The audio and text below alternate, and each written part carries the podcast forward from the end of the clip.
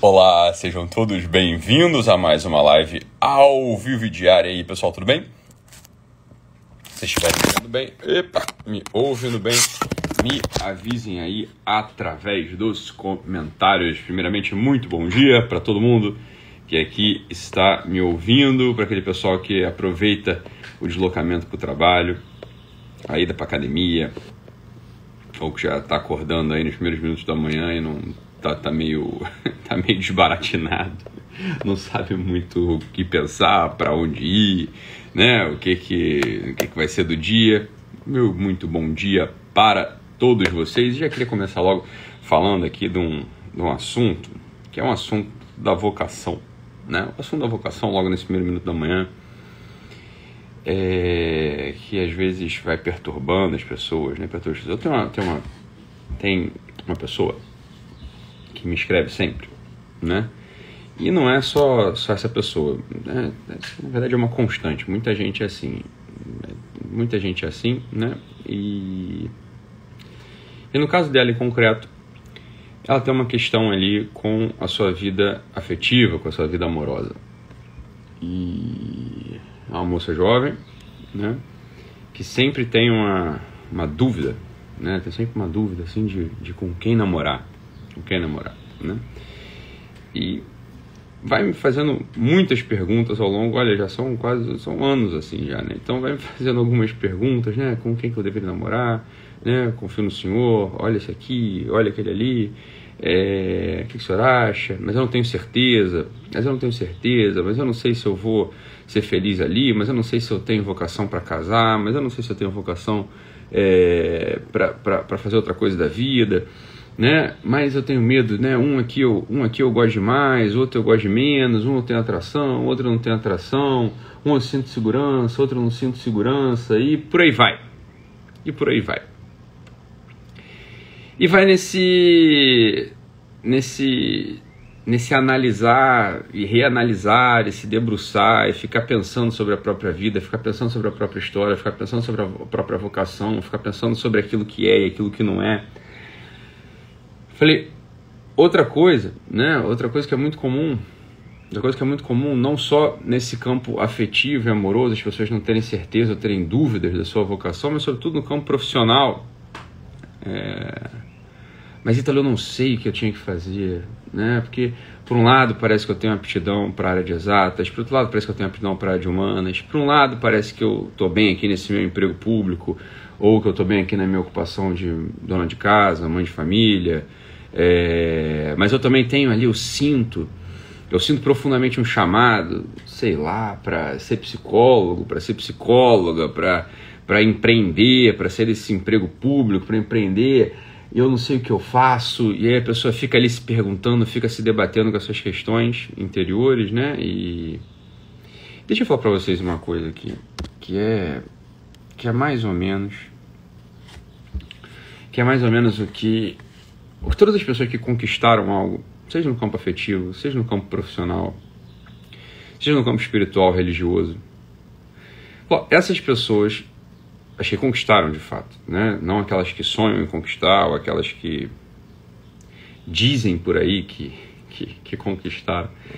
Deixa eu falar para vocês uma coisa, nisso meu trabalho se diferencia radicalmente do trabalho de outras pessoas que estão aqui na internet tentando te conduzir, te orientar, pessoas muito boas, inclusive, né? pessoas muito bem intencionadas, muito boas, mas que estão aqui tentando te conduzir, te orientar, às vezes pelo mundo financeiro, pelo mundo afetivo, pelo mundo profissional, né? Essas pessoas elas aparecem como algumas dessas pessoas elas aparecem como um tipo de um tipo de caricatura, um tipo de cópia mal feita e mal acabada, impossível, no final das contas, de um tipo de anjo, né? Tipo como se fosse o anjo Gabriel descendo na sua vida e falando o que, que você tem que fazer.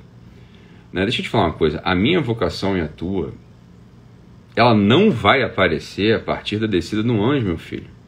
Isso não vai acontecer, você não vai ter noção, você não vai saber, você não vai ter consciência, você não vai ter noção. Não é assim que funciona a realidade.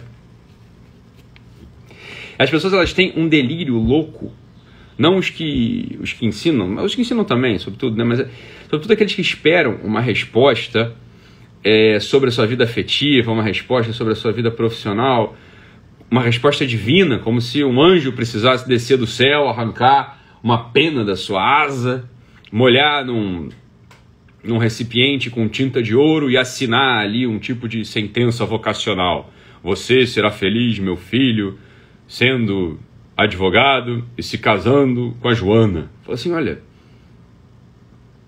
olha, mas que mundo você vive, sabe? Que a vida não é assim. O que você está procurando na vida? Eu sei que você está procurando na vida. Você está se colocando, no final das contas, no centro do mundo, como se você fosse, sei lá, a Virgem Maria que fosse receber a encarnação do Verbo no próprio ventre, como se toda a realidade fosse constituída a partir do seu sim a uma vocação. Falei, meu filho, isso já aconteceu uma vez, não vai, não vai acontecer de novo e, sobretudo, não vai acontecer com você. Francamente falando, o que, que, que, que escolher um namorado, o que, que ter um, um emprego XYZ tem, tem a ver com a salvação do mundo, você está entendendo? Mas aí você acha que é. É assim, é a mesma aflição existencial, a mesma aflição existencial, o mesmo peso existencial que você coloca interiormente, mentalmente nessas escolhas, é o mesmo peso ali, como se fosse a salvação do mundo. Fala, Ítalo, mas é a salvação do meu mundo. Eu sei, é daí que vem a sensação de angústia. Profunda, esmagadora. A coisa que você tem que fazer é uma mudança de visão a partir de uma instalação na realidade chamada humildade. O seu mundo, meu filho, o seu mundo, minha filha, eles não funcionam, eles não são como esse mundo compartilhado por todos nós. O seu mundo ele está articulado, na melhor das hipóteses, humildemente nesses outros mundos, que são os outros eus, e nesse mundo, sobretudo, criado. A tua vocação ela não vai aparecer a partir de um mandato angélico. O anjo Gabriel não vai te pegar e vai te dizer: olha, né, agora você vai ser advogado, agora você vai casar com o Brunão. Isso não vai acontecer. Isso não vai acontecer. E deixa eu te falar uma coisa: você sabe que não vai acontecer. Só como você não é humilde, como você não é humilde, o teu problema é a falta de humildade. Como você não é humilde, a tua história é a história mais importante para você. Falei, mas não é assim mesmo? Que história que vai ser importante para mim, se não a minha? Mas deixa eu te falar. Tem notícia de poucos anúncios de anjos para pessoas, você tá entendendo? que é o teu desejo, né? Ó, quando os anjos aparecem e fala para alguém, ó, você tem que fazer isso. Só aparece para as pessoas que assim não estão nem um pouco, não, nem, não estão se importando com a própria história. A, a história pessoal dessas pessoas é desinteressante para elas.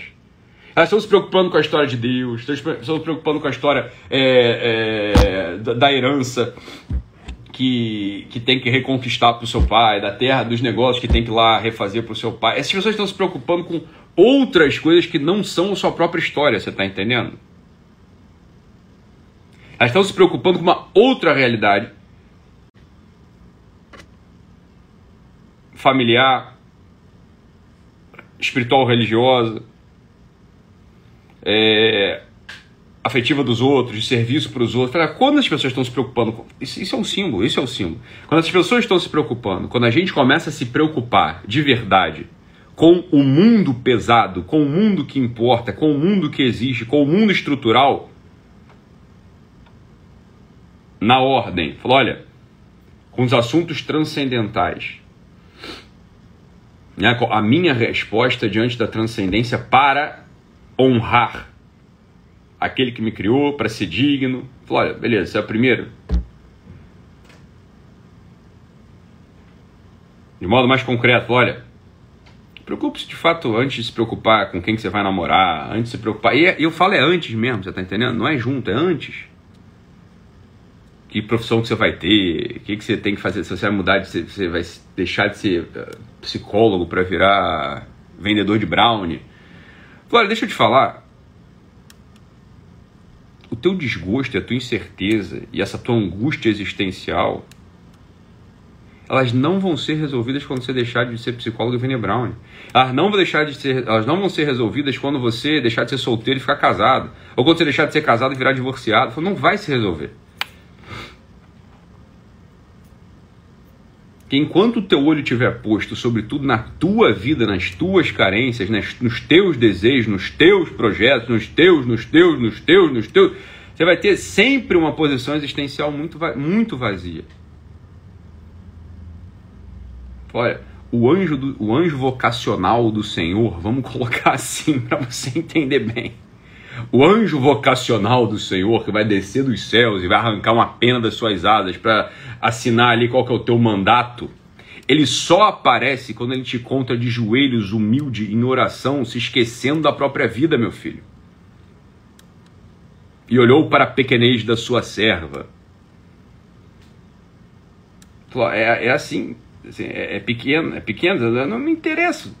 Eu falei uma vez, vocês não entenderam, falei, depois que o sujeito fica um pouco mais maduro, ele deixa de ter problemas pessoais. Pô, isso é verdade. Uma hora que a pessoa fica mais madura, a sua própria vida é muito desinteressante para ela mesma, você está entendendo? Você, está doente, fala, e é, tô doente. Estão né? falando mal de você, fala, e é mesmo, estão falando mal de mim. Você, sei lá, você começa a prestar atenção em outras coisas, você está entendendo? Você começa a prestar atenção, de fato, na vida espiritual religiosa, no serviço para a comunidade, E o inverso também, falou, olha, para você de fato poder, de, poder chegar e falar isso, olha, e olhou para a pequenez de sua serva, ou seja, assim, olha, come, comece, comece de fato a se perceber. Comece, de fato, não, é, não é diminuir teus sentimentos, não é diminuir teus desejos, não é nada disso, é porque eles são pequenos mesmo. Você não precisa diminuir nada. Você não precisa diminuir nada. Né? Como é que a gente vai diminuir uma coisa que já é pequena? Não tem como. Falei, é... Mas então, mas é muito angustiante. Querer ser empreendedor e estar aqui nesse consultório de psicologia. Falei, o angustiante não é isso. Deixa eu te falar qual que é o angustiante. O que dá agonia, o que, é, o que dá angústia em você. Deixa eu te falar exatamente o que é. O que dá angústia em você é ter uma pessoa na tua frente com sofrimento real, que te procura e te paga para você tentar resolver, ouvir, ajudar, encaminhar, confortar. E você, em vez de prestar atenção nesse sofrimento, você está prestando atenção no teu. Eu não queria estar aqui ouvindo essas histórias oito horas por dia. Então o que você está fazendo? Sabe o que você está fazendo? Em primeiro lugar, você está defraudando essa pessoa, você é injusto, você é um ladrão, você é um estelionatário, é isso que você está fazendo. Porque a pessoa está te pagando para você ajudá-la. E você está pensando em você, em como você vai ser ajudado.